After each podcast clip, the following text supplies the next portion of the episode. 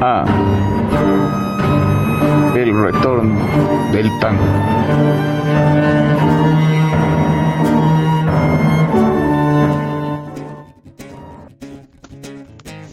Para el programa del día de hoy quisiera hablarles de El Tigre del Bandoneón. Estamos hablando de Eduardo Arolas, nacido en el año 1892 su nombre verdadero era Alonso Arolas. Fue uno de los directores y creadores de la Guardia Vieja del Tango más reconocidos e importantes. Escuchemos así una de sus composiciones llamada Derecho Viejo, interpretado por la orquesta de Juan D'Arienzo.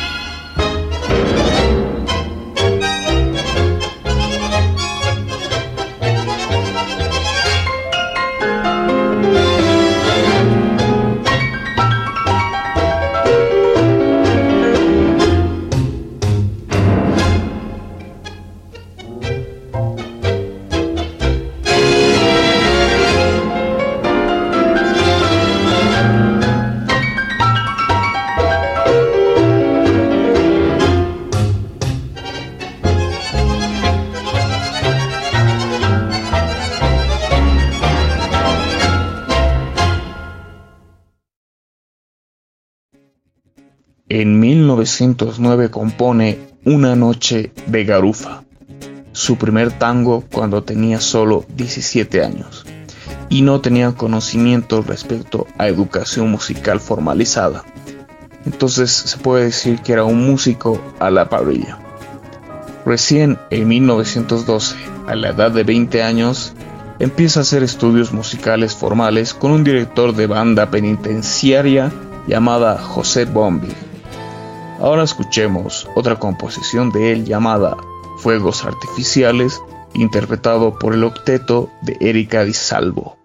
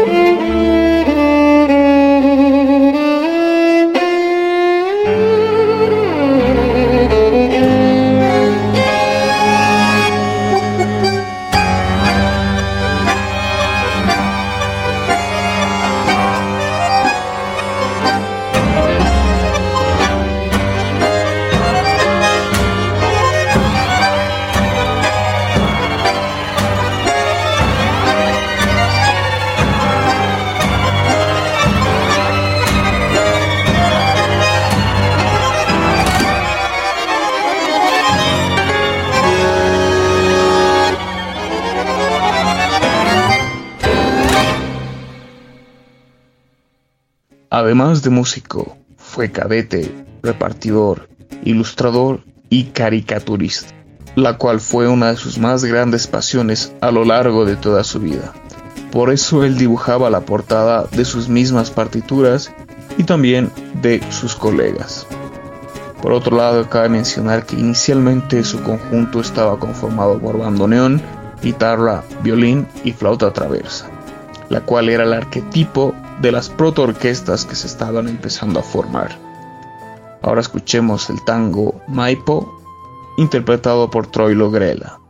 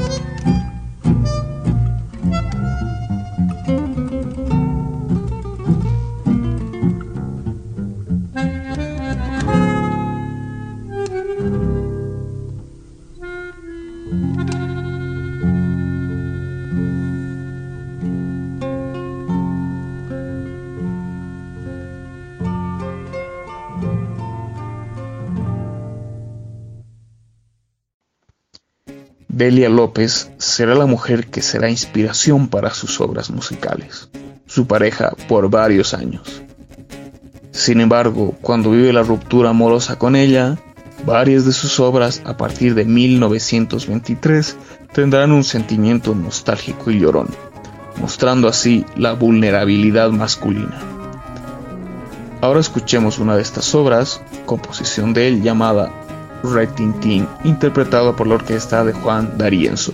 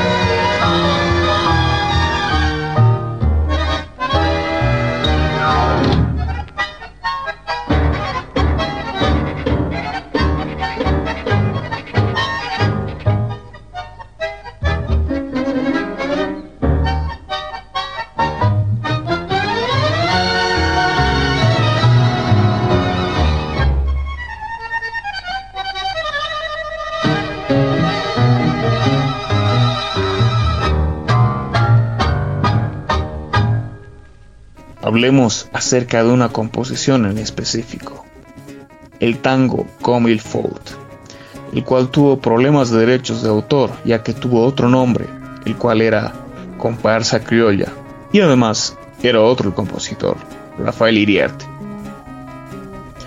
Ambos luchaban por demostrar de quién era la obra, aunque la tendencia siempre fue a favor de Arolas. Escuchemos la misma interpretada por la orquesta de Carlos Di Sarli. Thank you.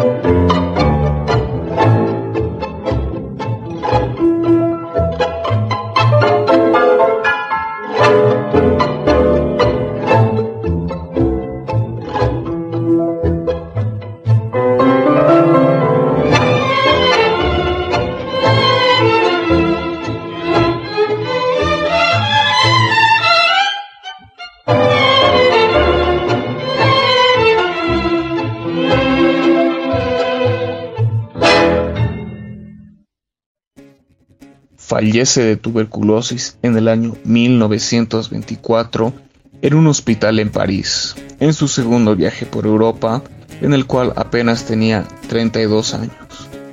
Escuchemos entonces la cual es considerada su obra maestra, La Cachila, interpretado por la orquesta de Osvaldo Pugliese.